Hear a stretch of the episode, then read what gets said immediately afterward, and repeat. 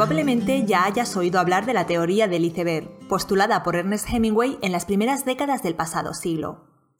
Para Hemingway, un texto literario recoge solo una novena parte de la historia narrada, mientras las ocho partes restantes no aparecen explícitamente relatadas. Como si de un iceberg se tratara, el lector solo ve una minúscula parte.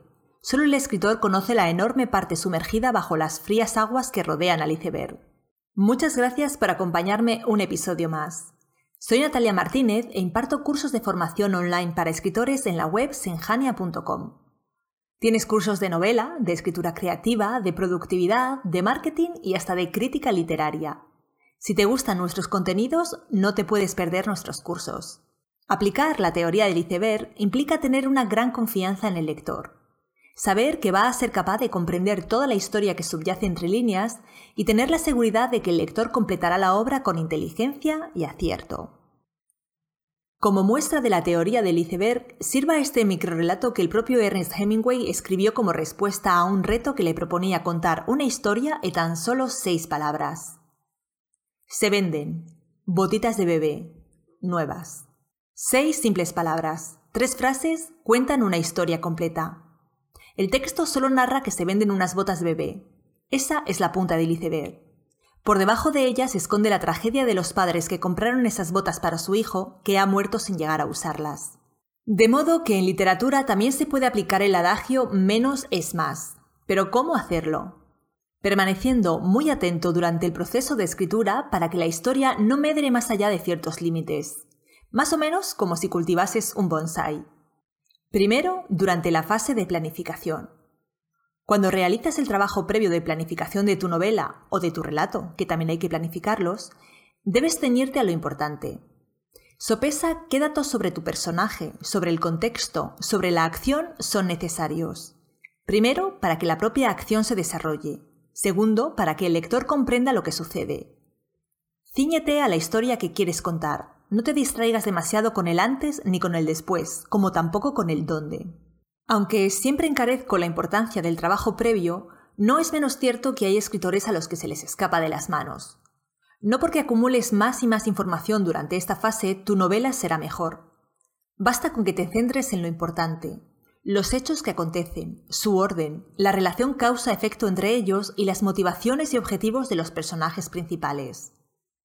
Por eso te conviene tener un método eficaz de trabajo previo como el de nuestro curso de novela, para trabajar con orden y criterio y saber ceñirte a lo importante.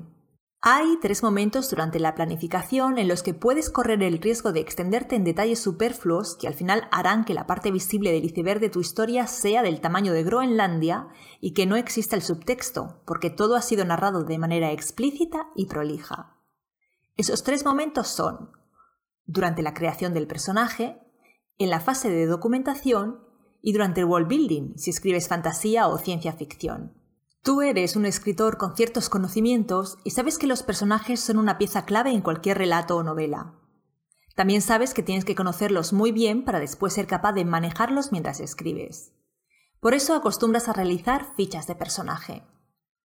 El problema es que a menudo estas fichas no se abordan de manera correcta. Te esmeras en anotar una enorme ristra de datos sobre el personaje sin tener en cuenta que basta con apuntar aquellos que son relevantes para el desarrollo de la historia y que es más importante hacer hincapié en los aspectos psicológicos y éticos del personaje, en su carácter, que en datos físicos o externos. Lo que verdaderamente importa de un personaje es su desarrollo, cómo cambia a lo largo de la novela debido a los hechos a los que se enfrenta. Y eso es lo que debe recoger tu ficha.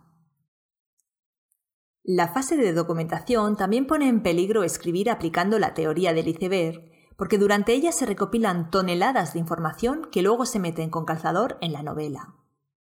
Ya que has invertido tanto tiempo en localizar toda esta información, sientes que sería un desperdicio no incluirla en la historia.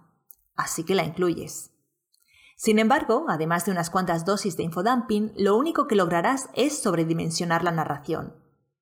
De nuevo, la mayor parte de tu iceberg estará por encima del agua y poco será lo que se sitúe por debajo de la línea de flotación, formando parte del subtexto de tu historia. La clave de una documentación eficaz es sencilla. Tener claro qué es lo que necesitas saber y limitarte a recopilar esos datos. Por eso, lo ideal es abordar esa fase una vez has hecho el trabajo previo y conoces la información que necesitas incluir para que la trama avance y se comprenda. Para los que escribís fantasía o ciencia ficción, la preparación del world building también es un momento delicado que puede conducir a que, en lugar de omitir, como proponía Hemingway en su teoría del iceberg, se añada. Sucede como con la documentación. Cuando te has esmerado tanto en crear el mundo imaginario en el que sucederá la acción, no puedes resistirte a acabar incluyéndolo todo en la novela. Por eso el world building, como la documentación, debe abordarse después de la fase de trabajo previo. Cuando ya sabes cómo se desarrollará el argumento, sabes también qué contexto debes desarrollar para él. Si en tu novela no se menciona la religión, no tiene sentido que inventes siete dioses con sus respectivos cultos. Durante la fase de escritura también puedes aplicar la teoría del iceberg y mantener tu texto escueto no solo respecto a la historia, cuidando de presentarla de forma sucinta, sino también respecto a las palabras. Hemingway podría haber escrito El bebé había muerto. Los padres, compungidos, pusieron a la venta sus botitas en la sección de anuncios del diario local. No había llegado a estrenarlas. Pero logró contar lo mismo en tan solo seis palabras. Por tanto, mantén tu escritura concisa, precisa, sobria. No te deshagas en palabras. Si puedes usar una frase, no uses dos. Si puedes expresarlo con una palabra, no uses más. Recuerda que no se trata de acumular palabras, sino de reflexionar hasta dar con la palabra exacta, le mot juste, como proponía Gustave Flaubert. En el manejo del lenguaje se ve la verdadera talla de un escritor. Durante la fase de revisión también puedes aplicar la teoría del iceberg. Hemingway, el promotor de la teoría, apuntó en una ocasión que limitaba la mitad de lo que escribía. La mitad. Por su parte, Stephen King es más comedido y propone reducir el texto en torno a un 10%. Chekhov no daba cifras, pero su consejo era cortar, cortar y cortar. La fase de revisión es el momento de, entre otras cosas, eliminar todo lo superfluo. Eliminar duele, lo sé, pero en el fondo es como limpiar una herida. Puede haber tramas secundarias que sobren. Personajes, diálogos, escenas. En ocasiones será necesario eliminarlos, pero otras veces bastará con resumirlos y sintetizarlos. Por lo general, es la primera parte de la historia, su planteamiento, la que debe ser podada con más esmero. Por una parte, porque el escritor tiende a dar muchas explicaciones en la creencia de que el lector las necesita para comprender todo lo que va a suceder a continuación. De nuevo, Stephen King recomienda, no pierdas el tiempo de tus lectores con explicaciones sobre el trasfondo de la historia, largas introducciones o más largas anécdotas. Reduce el ruido, reduce los balbuceos.